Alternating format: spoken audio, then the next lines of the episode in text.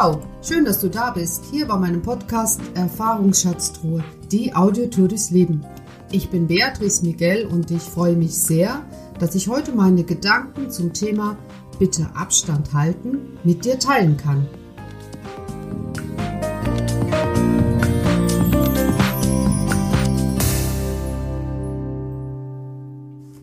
Bitte Abstand halten. Ja, dieser Satz ist ja jetzt während der Corona-Krise in aller Munde und ich habe festgestellt, viele halten sich daran, ich unter anderem auch, aber es gibt auch den einen oder anderen, den scheint das nicht zu interessieren.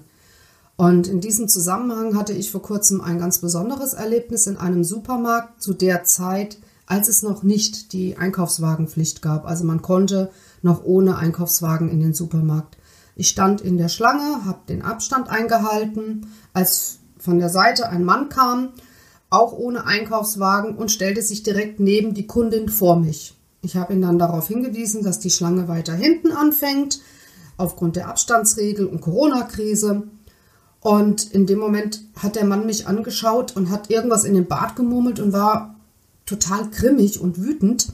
Und ich habe mir dann die Frage gestellt, habe ich jetzt hier was Falsches gesagt? Und ja, er hat sich dann mit der Familie hinter mir unterhalten und dann öffnete eine zweite Kasse. Die Kundin stellte sich dann dort an und ich auch im Abstand und plötzlich hörte ich, wie eine andere Kundin sagte, ziemlich ungehalten, können Sie mal bitte Abstand halten? Ich drehte mich um, dann habe ich diesen Mann wieder gesehen und habe ihn nochmal angesprochen und gesagt, das meinte ich ja eben, das habe ich ja gesagt. Wir müssen den Abstand halten aufgrund der Corona-Krise. Und dann ist er wirklich ausgeflippt, wurde ausfällig fing an, mich zu beleidigen und zu schimpfen. Dann war ich auch wütend, weil ich das überhaupt nicht verstehen konnte und habe dann auch mir verbeten, in diesem Ton mit mir zu reden. Ich war total aufgewühlt, weil ich das einfach nicht nachvollziehen konnte. Die Kundin hat mich dann beruhigt und gesagt, ich soll einfach gar nichts mehr sagen, was ich dann auch gemacht habe, aber es hat sehr in mir gearbeitet.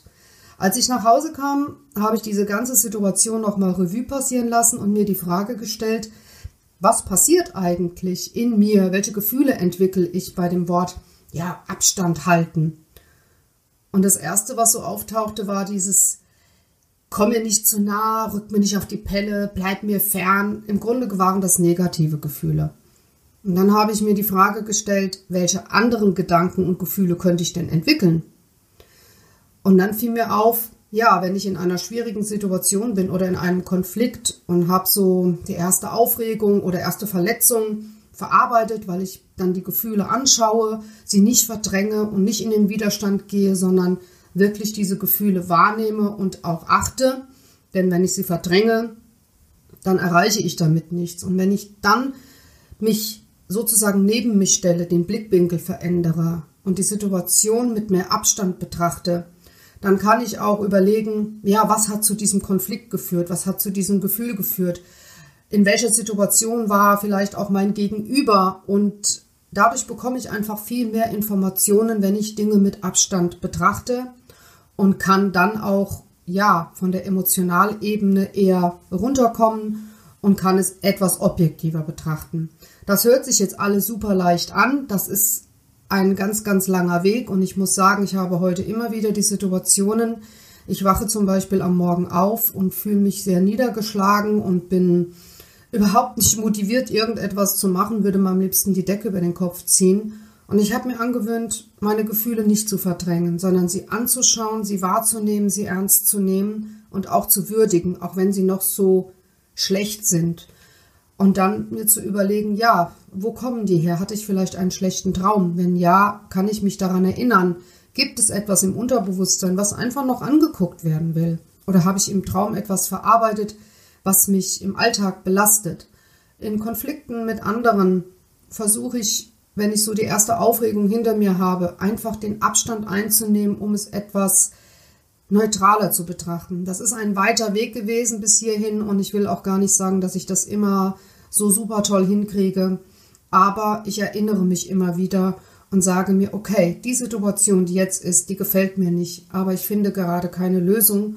Und dann stelle ich sie auf die Seite und sage, ich kann das jetzt gerade nicht lösen, aber es wird sich eine Lösung ergeben. Ich möchte aber nicht, dass dieses Gefühl mich komplett beherrscht.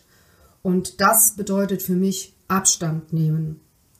Ja, und dazu habe ich noch eine kleine Übung für dich, die ich alltäglich oder ziemlich häufig mache.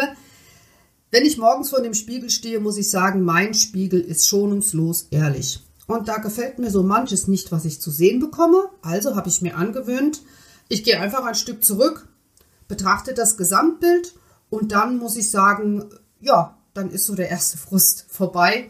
Das ist vielleicht auch schon mal eine Einstiegsübung und äh, ich habe damit ganz gute Erfahrungen gemacht.